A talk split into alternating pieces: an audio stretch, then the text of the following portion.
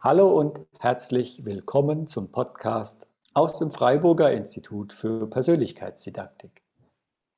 Mein Name ist Christoph Röckelein und ich freue mich sehr, dass Sie auch heute wieder mit dabei sind.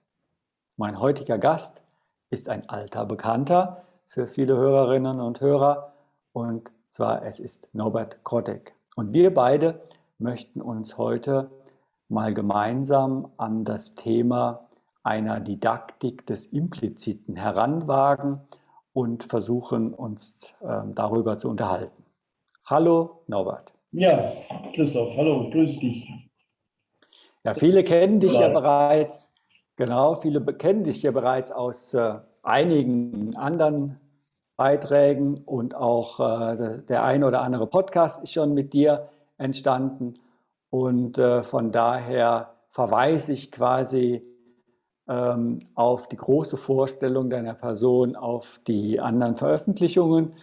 Ähm, frag dich aber trotzdem noch, was möchtest du denn ähm, noch sagen ähm, heute zu den Hörerinnen und Hörern? Gibt es da was, was auch noch gesagt werden will? Ich kann sagen, ich sitze heute in Klausur ich bin heute in einer Kurklinik und ähm, kann ähm, ein bisschen innehalten für drei, vier Tage, begleite meine Frau, die hier stationär ist. Und ähm, wir haben ein freies Wochenende und ich habe keine Termine und ist, das fühlt sich wunderbar an. Ja. Wunderbar, da kriegen wir tatsächlich einen Norbert, den wir sonst so noch nicht erlebt haben, einen in Klausur, in klinischer Klausur. Da können wir schon ein bisschen was Schönes draus machen.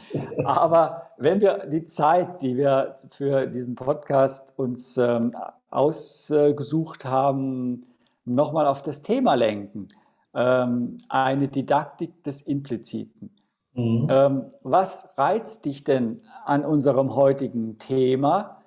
Äh, so dass du tatsächlich auch zugesagt hast. Oder äh, ich könnte ja fast auch sagen, äh, den, den Titel selbst mit kreiert hast. Ähm, vielleicht kannst du da, können wir so mal einsteigen. Ja, es ist hauptsächlich, glaube ich, für mich immer das Gefühl von, lass doch die Leute einfach mal machen oder lass doch die Kinder einfach mal machen. Oder lass doch die Kollegen einfach mal machen.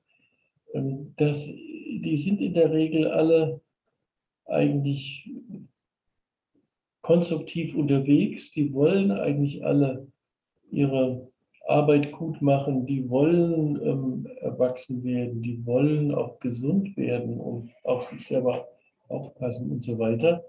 Und ich finde, in vielerlei Hinsicht ist eine Didaktik und das Schul- und Bildungssystem, ähm, wie es aufgebaut ist und auf das ich zugleich nicht verzichten möchte, will ich nur noch mal sagen. Mhm. Aber zugleich ist das äh, ähm, so viel, ich sag, belehrend und intervenierend und einschreitend unterwegs, ähm, was für mich oft bedeutet, ich kriege live in der Beratung, in der Supervision, in der Arbeit mit Gruppen, in der Ausbildung, äh, in der Fortbildung von Menschen, in der Qualifikation von Menschen so viele Situationen mit, wo ich denke, da ist eine Initiative, die gerade mit guten Absichten, mit guten didaktischen und wie auch immer Absichten, aber gerade abgebrochen und äh, unterbrochen und behindert und beeinträchtigt wird und so weiter. So, sodass ähm, es äh, ja erstmal so dieses Hauptgefühl ist, mhm. irgendwie so einzutreten und irgendwie, ich weiß ja auch nicht, andere Menschen müssten das doch auch so sehen oder erleben, das so mitzukriegen, sagen, Mensch, mach, lass doch mal, schreit doch nicht gleich ein und mach doch nicht gleich Drama oder dass das alles wieder ja. falsch ist und dass du das richtig stellen musst, sondern hör doch mal zu oder wart doch mal ab und ähm, vertrau mhm. mal einen Moment ähm, darauf, dass das irgendwie vieles von selbst oder fast von selbst besser geht, als wenn man sich bemüht ist, ähm, richtig genau und nach Plan und richtig zu machen. So.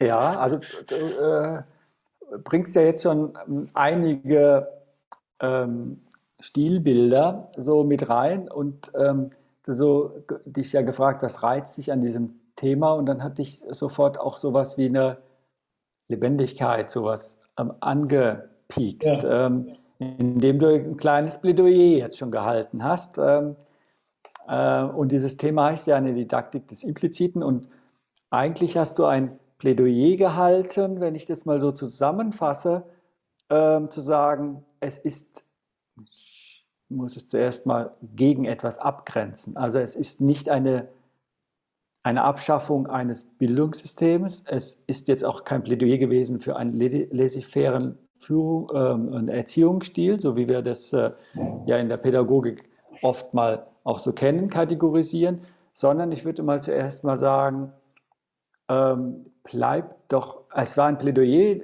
dafür das Dranbleiben, Wachbleiben und es geschehen lassen oder ein ja. begleitendes Geschehen lassen ja. ähm, können.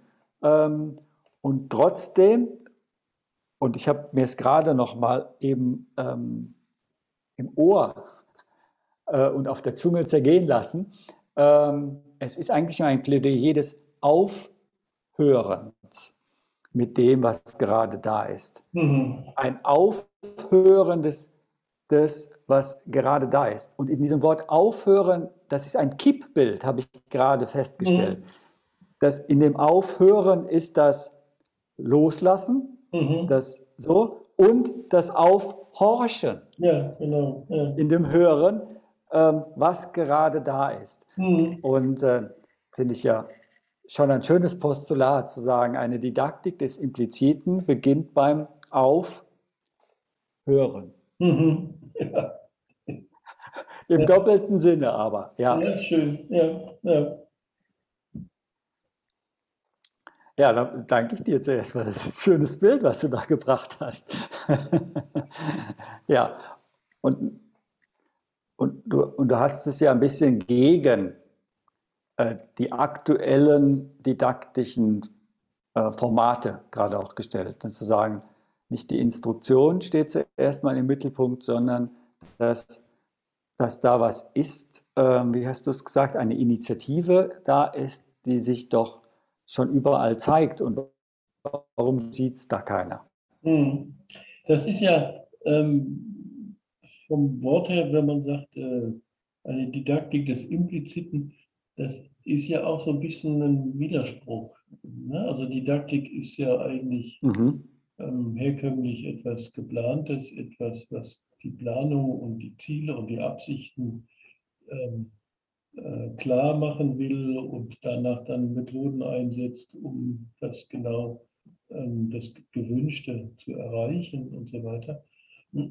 Ja. Und äh, eine Didaktik des Impliziten jetzt äh, hätte nach meinem Verständnis eher sozusagen eher erstmal ja, mit dem lebendigen Mitgehen Mhm. Also ohne so einen Plan zu haben. Oder einen Plan so zu machen, dass er das einhegt, wie ein Gärtner sozusagen, der weiß, wie seine Pflanzen wachsen werden und ihm die Bedingungen schafft, mhm. die sich entwickeln können.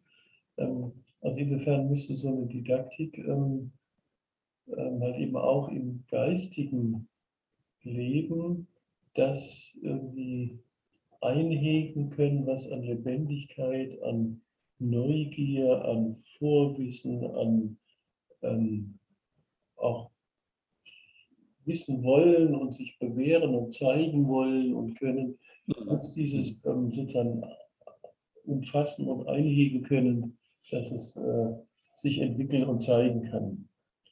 Ähm, da würde ich. Mhm. Ja. Also das, äh, der Begriff, der sich ja in der Pädagogik jetzt in den letzten Jahren da neben der Instruktionsdidaktik des planvollen und überprüfbaren ähm, Handelns ähm, ähm, ähm auch ja, ausgebreitet hat, ist die, die, ähm, die, sind die Konzepte einer Ermöglichungsdidaktik. Mhm. So, und das kommt mir gerade in den Sinn, äh, als du das so gesagt hast. Und ähm, Didaktik im engeren Sinne ist ja eigentlich ähm, nur quasi das zielgerichtete Planen von Lehr- und Lernprozessen. Ähm, im, im, im, Im größeren äh, fasse ich, ähm, wenn das vor allem in der äh, Erwachsenenbildung ist, ähm, dann würde ich zuerst mal sagen, eine Didaktik ist eine Begründungs, ähm, auch eine Begründungstheorie, mhm. Ähm, wie gelingende konstruktive Bildungsprozesse ähm, äh, ermöglicht werden können.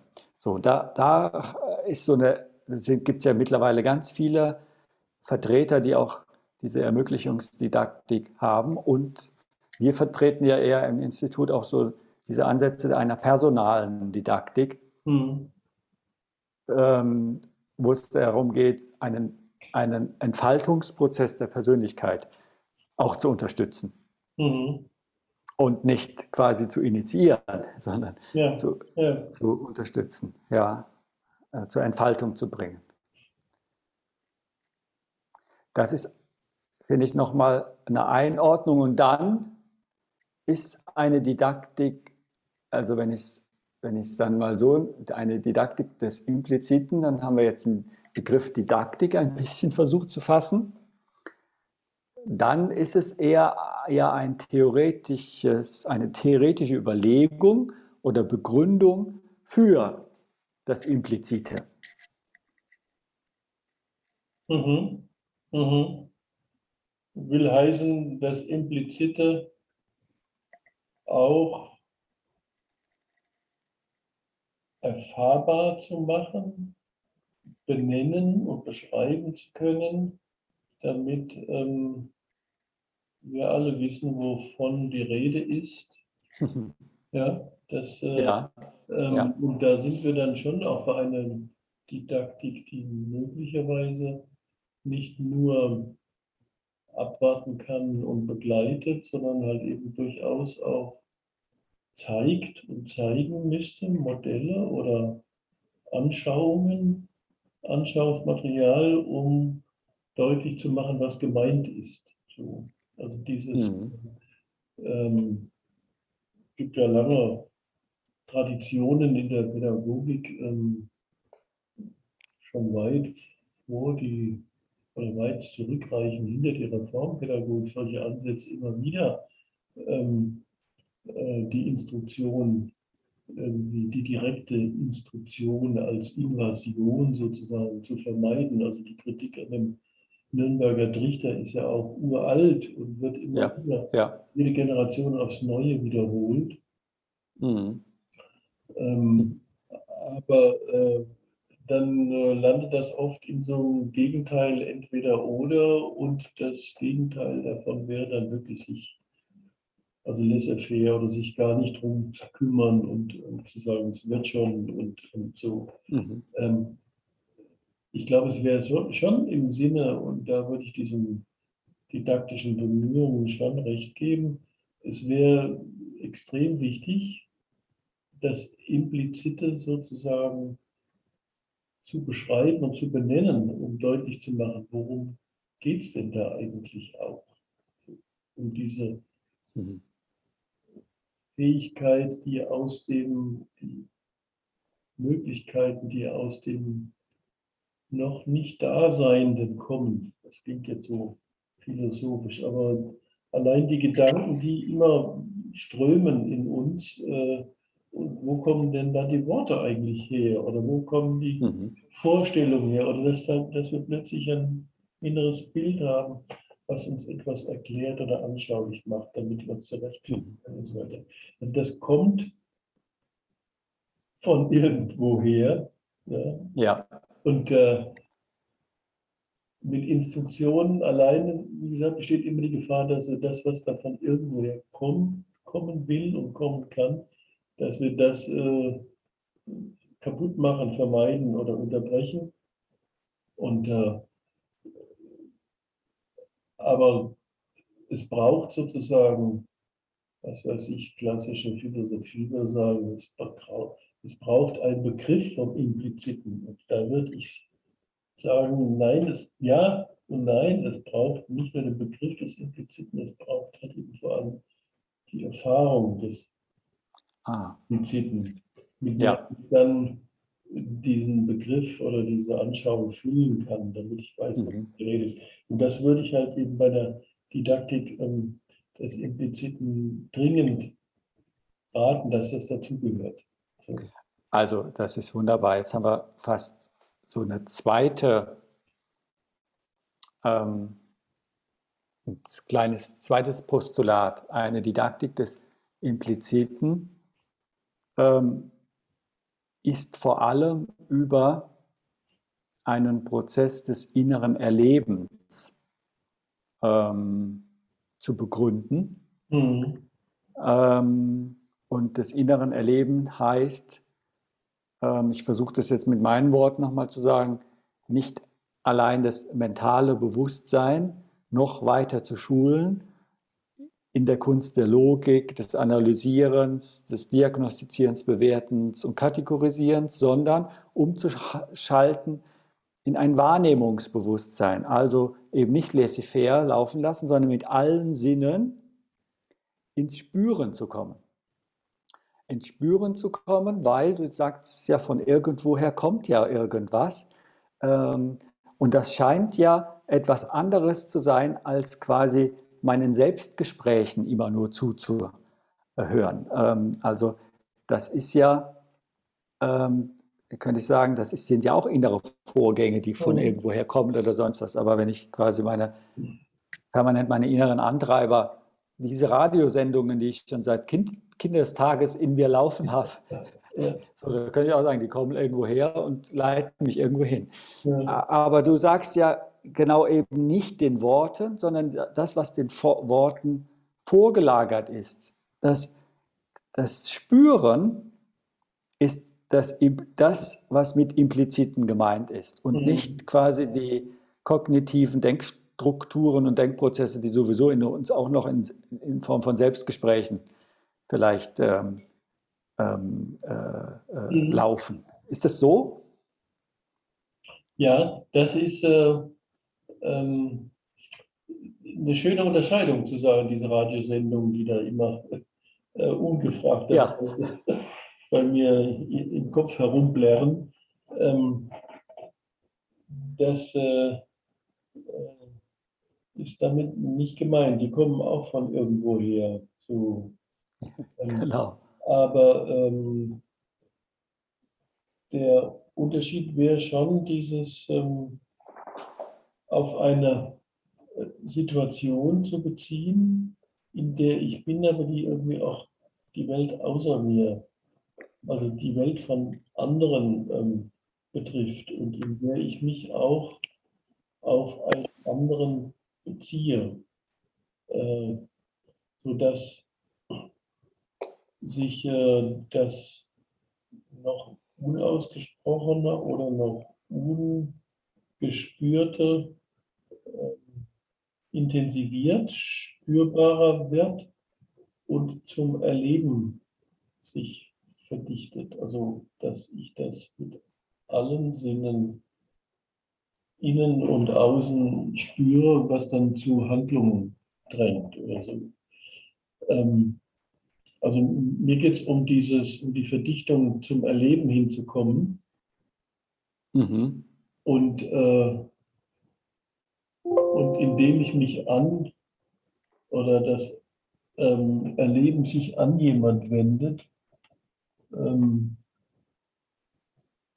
dass das einen Unterschied macht. So, jetzt kriege ich gerade die Meldung, dass der Akkustand niedrig ist, aber verstehe ich nicht so richtig. Ich hoffe, die Unterbrechung ist, ähm, das schaltet sich nicht von selbst ab. Ja, dann geht der Norbert mal nach Energie suchen. Das ist ja im Moment eine hochpolitische Tätigkeit. Wo kriegen wir die Energie gerade her? Von daher nehmen wir den aktuellen Anlass auch noch zu. Und was du gerade ja ähm, versuchst zu differenzieren, ist in der Didaktik des Impliziten gibt es sowas wie unterschiedliche, ich möchte gar nicht Epochen, Phasen, die ineinander greifen, aber am Anfang steht zuerst mal das Spüren als einen inneren, diffusen, undefinierten Impuls, nenne ich das mal einfach, der, wenn ich ihm Aufmerksamkeit gebe, am besten noch, und so ist dein Plädoyer ja gerade, ihn teilen kann mit anderen, also in einem sozialen Raum, dann breitet der sich aus, dieses Spüren, dieser Impuls zu einem inneren Erleben mit allen Sinnen. So, glaube ich, hattest du das ja. gesagt. Ja. So, also er bekommt einen anderen Bedeutungskontext ähm, schon für mich. Er wird spürbarer, wahrnehmbar. Ich bekomme vielleicht mit jemand anderem eine Resonanz. Da bekommt er eine Bedeutung. Er ist im Leben, aber er hat noch keine Definition. Mhm. Ähm, so, ähm, aber er hat so viel Kraft, wenn ich das bei dir richtig verstanden habe, dass es ins Verhalten drängt, in einen Handlungsimpuls, also aus einem Impuls des Spürens und des Erlebens, wird aus, wenn man ihm Aufmerksamkeit gibt und ihn halten kann, wird automatisch ein Handlungsimpuls, der möglicherweise auch noch keine richtige Definition, Begrifflichkeit hat, sondern das ist ja jetzt im Grunde zuerst mal nur gerichtete, gerichtete Impulsdynamik. Ja, gerichtete Energie. Ja. Eine schöne ähm, Redebezeichnung ähm, gehört neulich, die hieß ähm, ähm, Bedürfnisse sind intelligente Motivationen. Also dieser Übergang von ich habe ein Bedürfnis für irgendetwas, ähm, Essen, Hunger, ja.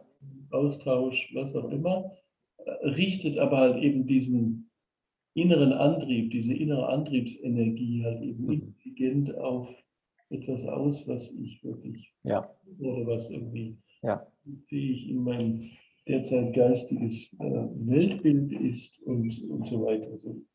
Und, und ist, also ist diese Analogie, die du jetzt gebracht hast, ähm, ich gehe da jetzt mal nicht auf die Bedürfniskeitsvokabel, sondern auf die Intelligenzvokabel, mhm. dass du sagst, eigentlich dieser vorsprachliche Impuls des Spürens, also das, was ich da so spüre, hat eigentlich potenziell äh, also eine Intelligenzform, die sich richtet eigentlich in ein Verhalten, in eine Konkretisierung. Die braucht allerdings erstens mal, dass ich sie wahrnehme. Zweitens, dass ich sie äh, irgendwie in Resonanz bringen kann. Ähm, und dann, dann ist diese, diese, dieser Impuls, hat eigentlich eine intelligente Ausrichtung. Sie treibt mich vielleicht in einen Verhaltensimpuls. So? Oder habe ich ja. da die Analogie? So wie du das beschreibst, ist das natürlich noch, ich sag mal, A, Personal beschrieben, weil mhm. also es, treibt mich etwas, macht mich ja irgendwie zum Objekt. Und ähm, ich würde ja lieber von ähm, bewussten Handlungen sprechen, ja? also anstatt von Verhalten. Ja, da, okay, da würde ich das nochmal ausdifferenzieren. Also nach. Muss doch dieser, oder irgendwann schlägt dieser ursprüngliche Impuls, dieses deutliche Spüren zum Erleben kommen, ähm, drängt dann auch in eine Handlung, würde ich sagen. Ähm, und von Handlung sprechen wir dann, wenn irgendwie das Bewusstsein mit dabei ist oder wenn das eine mhm. oder absichtliche ähm, Sache ist. Ansonsten äh, bin ich ja in dem Reizreaktionssprache äh, ohne Bewusstsein. Ja. ja. Okay. Ich würde, deswegen sprach ich vorhin vom dem Umschalten vom mentalen Bewusstsein ins Wahrnehmungsbewusstsein. Ich würde sagen, das Bewusstsein ist bereits beim ersten Impuls, bei der Wahrnehmung des Spürens. Mhm. Man könnte sagen, Spüren ist schon Wahrnehmung. Mhm. Also ähm, wenn ich die nicht bewusst wahrnehme, dann spreche ich auch nicht von der Didaktik des Impliziten, könnte ich jetzt mal so sagen. Ich habe das quasi dir fast so schon wie unterstellt, dass ja. eigentlich die Bewusstheit, ja. die, das, das Wahrnehmungsbewusstsein von Anfang an dabei ist. Und selbst, man könnte sagen. Ja, das ist ja bitte? wirklich der Punkt, der Punkt zu sagen, wir müssen in der Didaktik des Impliziten halt eben auch das Benennen, Bezeichnen, Beschreiben, Erklären und ähm, erfahrbar machen, worum es geht, was gemeint ist. Ne? Wenn du sagst, genau, der, das Bewusstsein ist von Anfang an dabei, dann ist das anders, als wenn der Impuls auch da ist und das Bedürfnis auch da ist, im Organismus sich entwickelt und nach Erfüllung, Befriedigung und was weiß ich was drängt. Ja, ja. Aber eben ohne das. Ohne das ähm, Ganz genau. Und dann blind bleibt und sich irgendwie ausagiert oder ja. unverstanden äh, immer wieder sich repetiert und repetiert und repetiert und immer dasselbe kommt und es keine wirkliche Entlastung, Befriedigung oder Erkenntnis gibt. Mhm. Wenn ich das so, äh, wenn ich das so mal vor meinen Augen nehme, dann darf ich sagen, okay, die Didaktik des Impliziten ist nicht für alle Altersklassen oder, wie soll ich sagen, für alle, hm, für alle gedacht, weil es gibt natürlich in der frühkindlichen ähm, Erziehung, dann sprechen wir tatsächlich ja von Erziehung und nicht nur durch Bildung, zumindest in meiner Definition, weil eben das Bewusstsein über bestimmte Möglichkeiten überhaupt entwicklungspsychologisch noch gar nicht ausgebildet ist. Ich könnte auch sagen, bei manchen Erwachsenen auch nicht. Oder wie ist das? Scharfer Protest. Ja, das, äh, deswegen habe ich ja das jetzt mal gerade, ne, äh, äh auch so, habe ich gesagt, wenn, ich, wenn, wenn das so, so stimmt, sag mal was. Ja. Hier mal da neigen wir natürlich, glaube ich, schon immer zu, ähm, als Erwachsene oder erwachsen gewordene Menschen dazu, das zu unterschätzen, was wir an Intelligenz und an Bewusstsein auch früher schon waren und eigentlich auch von mhm. Beginn an sind. Wobei es natürlich schwierig wird, diesen Anbeginn jetzt ähm, ja. festzulegen. So. Ähm, aber äh, die ganzen Forschungen der letzten, was weiß ich, 20, 30 Jahre haben ja gezeigt, die, der intelligente und der kompetente Säugling ist in dem Moment, wo er auf die Welt kommt, aktiv, höchst aktiv und höchst ja. unterwegs, um sich, er sucht von sich aus die Weiterentwicklung. Und man muss ihm das nicht beibringen. So. Absolut. Das das würde ich eher noch unterstreichen, aber du sprichst ja jetzt von dem Kompetenten und Intelligenten. Also die Intelligenzform bringt er schon mit, diesen ja. Impuls. Ja.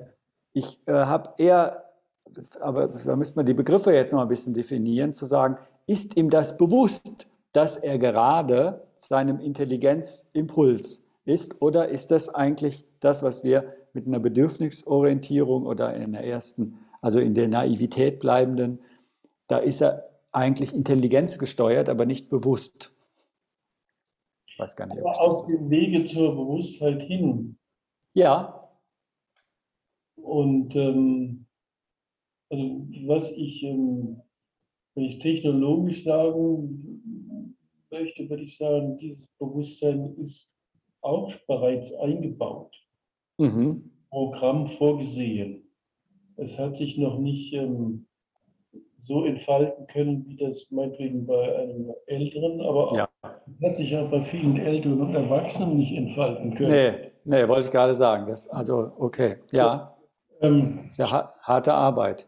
Ja, das weiß ich nicht. Das ist das, was uns das Bildungssystem, glaube ich, immer vorgaukelt, dass wir uns dafür anstrengen müssen und dass es hart ist und dass man dafür Latein und die alten Griechen ähm, gelernt haben muss. Und wenn das nicht, dann doch mindestens die Bibel ausführlich studiert. Und, ja, ja, und, ja. So, also da bin ich unsicher. Ich glaube, also rein, wirklich glauben tue ich das nicht. Da gibt es mir so, ein, so, ein, so, so einen Impuls, der sagt, nee, das, also wenn die Menschheit äh, darauf angewiesen wäre, dass das über vermittelnde, wie auch immer, Programme ähm, vermittelt worden wäre, dann wäre sie noch einmal dran. Also, das, also ich glaube, das, was da zum, an Aktualisierung oder am Impliziten da ist, das ist reich genug. Und von Anfang an zielt es auf ein auf sich entfaltendes Bewusstsein. Ja, also äh, wunderbar, wie du das so sagst. Auch äh, äh, das, das könnte man ja sagen, äh, das ist ja im Grunde, diese ersten Annahmen der Forschung sind ja mittlerweile belegt. Ja.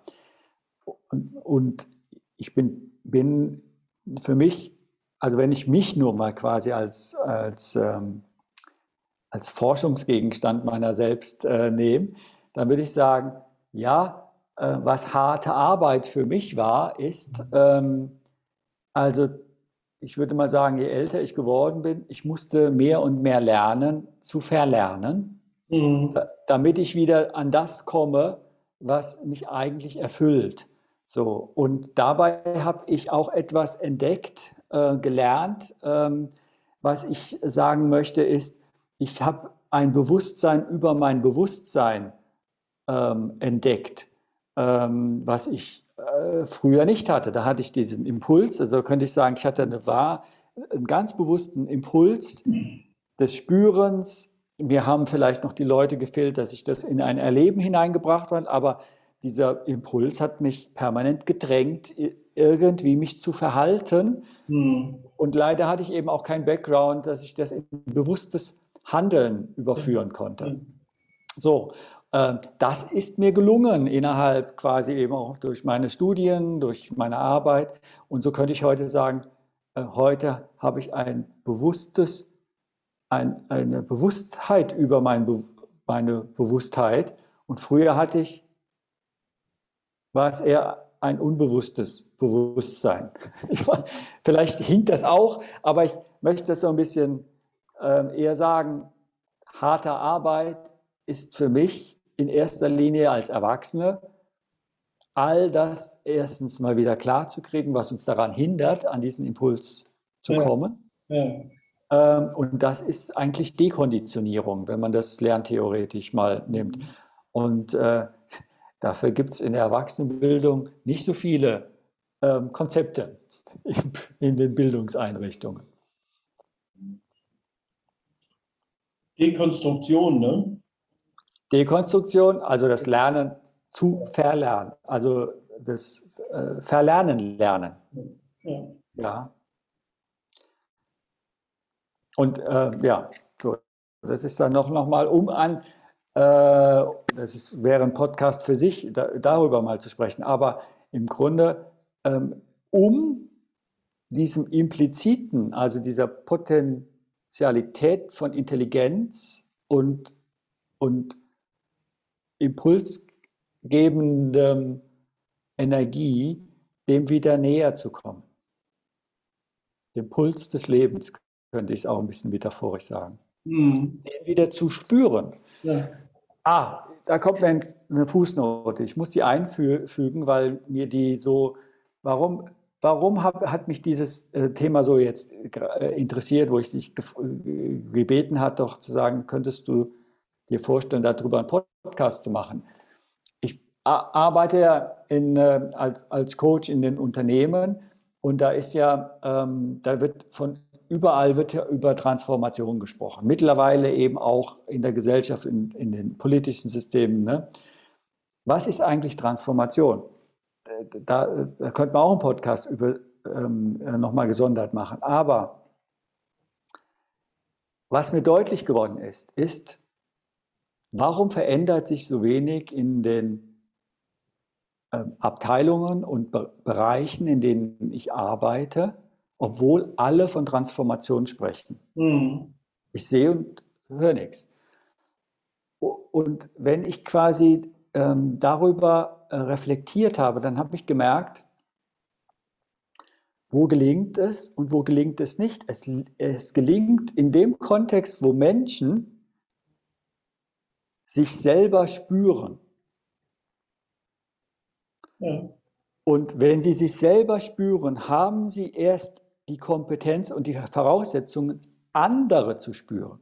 Mhm. Und wenn wenn Menschen sich als soziales System, als Organismus spüren, dann haben sie die Kompetenz, anderes zu erspüren. Also sogar Prozesse, Veränderungen und so. Und dann, dann erst hat eine Organisation die Bewusstheit, sich zu transformieren. Ähm, das ist wirklich echt eine äh, sehr aktuelle Erkenntnis, die ich ähm, rausgezogen habe. Sagen, ansonsten ist es Veränderung auf der gleichen Logik, weil dann denkt jeder wieder planvoll und sagen, okay, da muss man das anders machen, das anders machen. So, da weiß jeder schon, was hinten rauskommt. Ähm, so, aber Transformation ist ja eigentlich das ähm, Einlassen auf das, was mir entgegenkommt und ich weiß noch nicht, was mir entgegenkommt. Das ist äh, äh, äh, auf der Management-Ebene echt eine Katastrophe, weil das ist das, was alle versucht haben zu verhindern über Jahrzehnte, mhm. äh, sondern zu sagen, ich sage der Zukunft, ähm, wie sie definiert wird, aber jetzt kommt die Zukunft auf uns zu und wie können wir uns da einlassen? Also das, dieses Bild kam ja gerade, es beginnt bei der einzelnen Person, wenn ich im Coaching arbeite, dann kriege ich ja mit, kann, kann, spürt die Person sich? Kann die mich spüren? Super, ja.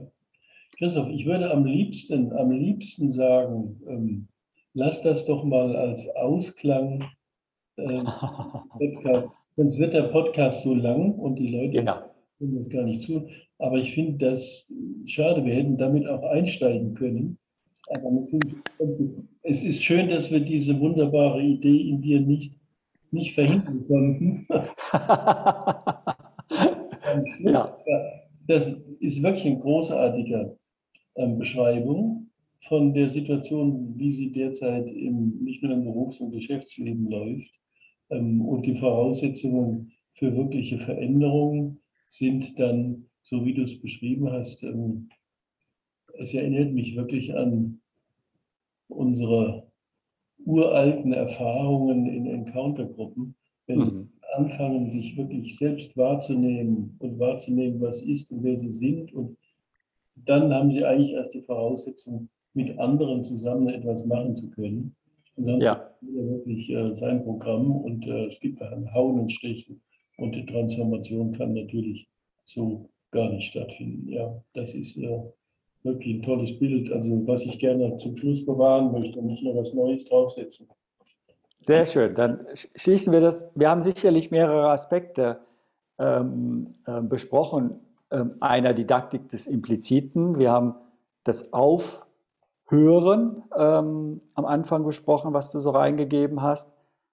Dann den Wechsel eines mentalen Bewusstseins ins Wahrnehmungsbewusstsein und jetzt ähm, eine These, aus der Didaktik des Impliziten herausgelöstes wahre ähm, Transformation, Transformation erst dann gelingt, wenn, wenn Menschen die Fähigkeit haben, sich zu spüren. Ansonsten ist die Grundvoraussetzung für eine Transformation des Ganzes gar nicht gegeben. Und ähm, das sind, glaube ich, genügend Thesen für die Hörerinnen und Hörer, ähm, um sich daraus ein bisschen anregen, vielleicht auch ein bisschen Aufregung herauszuziehen. Von daher sage ich, das war der Podcast aus dem Freiburger Institut für Persönlichkeitsdidaktik. Im Gespräch waren heute wieder einmal Norbert Grottek und ich, Christoph Röckelein, über einige Gedanken zu einer Didaktik des Impliziten. Herzlichen Dank für Ihr Interesse und wir würden uns natürlich sehr freuen, wenn Sie auch wieder das nächste Mal mit dabei sind und äh, unseren Gedanken folgen und sie als Anregung und Aufregung und Impulse mitnehmen. Jeder Podcast aus dem Institut soll ein kleiner Bildungsimpuls als Anregung für diese aktuelle Zeit sein. Herzlichen Dank, lieber Norbert. Ja, es war wieder mal eine Freude. Anregen. Wenn es dir immer so viel Freude macht, musst du davon ausgehen, dass ich dich wieder mal anfrage von daher sage ich nicht nur dir bis bald, sondern allen Hörerinnen und Hörern bis bald. Alles Gute. Tschüss. Tschüss.